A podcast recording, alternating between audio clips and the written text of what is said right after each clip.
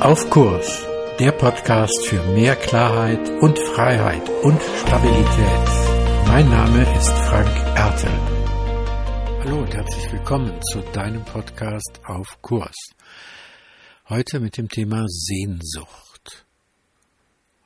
Und gleich mit der Frage, wonach sehnst du dich? Was ist das Sehnen in dir? Ja, das ist eine Frage, die zentral ist und ich glaube, dass es eigentlich keinen Menschen gibt, der sich nicht nach irgendetwas sehnt oder nach irgendwem sehnt. Und das macht schon deutlich, dass Sehnsucht etwas sehr Offenes ist. Ja, wir sehnen uns nach Dingen, wir sehnen uns nach äh, bestimmten Haltungen, wir sehnen uns nach Menschen, wir können uns auch nach Tieren sehnen. Also es gibt da ganz viel. Denn das Wort Sehnsucht besteht ja aus zwei Teilen oder aus zwei Worten, es ist ja zusammengesetzt. Es gibt einmal den, das Sehen und einmal das Suchen. Das heißt, ich sehe etwas vor mir, in mein, vor meinem inneren Auge oder ich spüre etwas in mir, was in mir eine Suche auslöst. Danach, dass ich das genau einfach haben möchte. Und dadurch wird ja auch Sehnsucht für unser Leben so etwas wie ein ganz, ganz großer Motor. Also etwas weiterzuentwickeln, weiterzukommen und den nächsten Schritt zu tun, zu gucken, welche Richtung ist in meinem Kurs, in meinem Leben das Richtige, wo ich eigentlich wirklich hin will. Ein ganz großer Motor, der ist Sehnsucht äh, da, wo wir trauern, weil die Sehnsucht ist in der Trauer die Kraft, die uns eigentlich weiterhilft auf dem Weg, den verstorbenen Menschen, wenn er uns denn sehr nahe gestanden hat, den geliebten Menschen eigentlich wiederzufinden, in unseren Herzen wiederzufinden. Wir haben dies, irdisch diesen Menschen verloren und diesen Menschen jetzt wiederzufinden in unserem Herzen. Das heißt, Sehnsucht ragt auch über unser normales Leben hinaus, über unseren Alltag hinaus, ragt eigentlich ins Unendliche. Es hat was auch mit Sinn und Richtung zu tun. Vielleicht ist die Sehnsucht der Ausdruck dessen, was unserem Leben Sinn und Richtung gibt.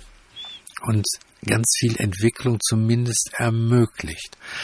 Denn ich weiß nicht, ich stelle mir das so vor, dass irgendwann mal wir in irgendwelchen Höhlen gesessen haben oder auf Bäumen gelebt haben.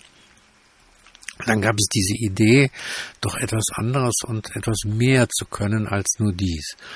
Und diese Sehnsucht nach etwas weiterem, etwas Neuem, etwas zu entwickeln, macht dann sehr deutlich, dass das ein Motor ist, Dinge zu erfinden, neu anzupacken in unserem Leben, Punkte zu schaffen, in denen diese Sehnsucht Wirklichkeit wird.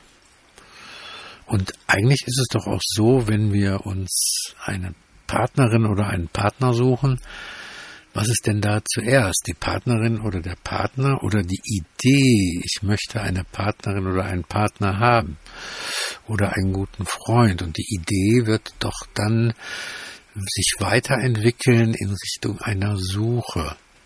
Also das heißt, die Suche die Sehnsucht kommt sogar vor der Partnerwahl, bevor ich mich entscheide.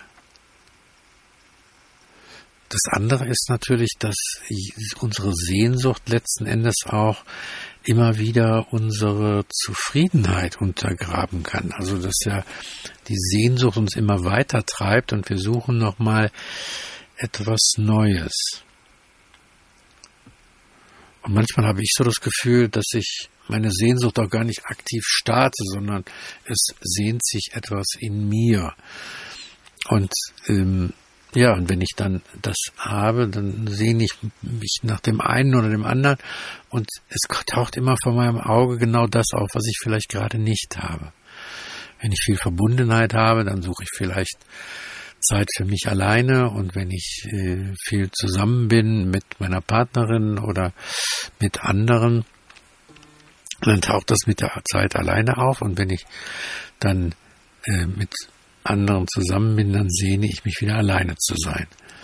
Das heißt, unsere Sehnsucht hat gar nicht nur so positive Aspekte, sondern auch so negative Auswirkungen, dass wir uns in dem, was gerade ist, gar nicht besonders wohlfühlen, sondern nach etwas anderem sehnen. Und ich glaube, Sehnsucht ist auch irgendwie irrational, die ist doch gar nicht wirklich logisch.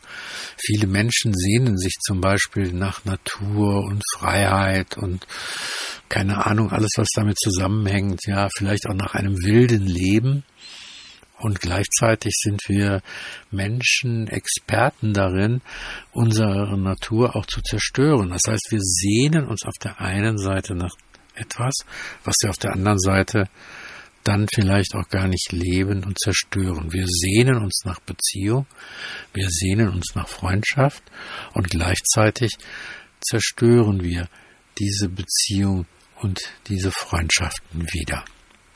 Und deswegen finde ich das auch einen guten Punkt, um einmal innezuhalten. Wonach sehnst du dich? Damit Sehnsucht nicht etwas ist, was etwas mit dir macht, sondern wo du auch sagen kannst, jawohl, Sehnsucht ist für mich etwas, was ich auch begreifen, was ich auch steuern kann, was ich auch sehen und mitnehmen kann in meinem Leben und wo ich vielleicht auch etwas beitragen kann und nicht immer nur, ja, quasi Objekt meiner eigenen Sehnsucht bin. Und deswegen, ja, mach dir bewusst, wonach du dich sehnst und was deinen Kurs in deinem Leben bestimmt. Denn dein Kurs in deinem Leben hat sicherlich ganz viel mit deiner Sehnsucht zu tun.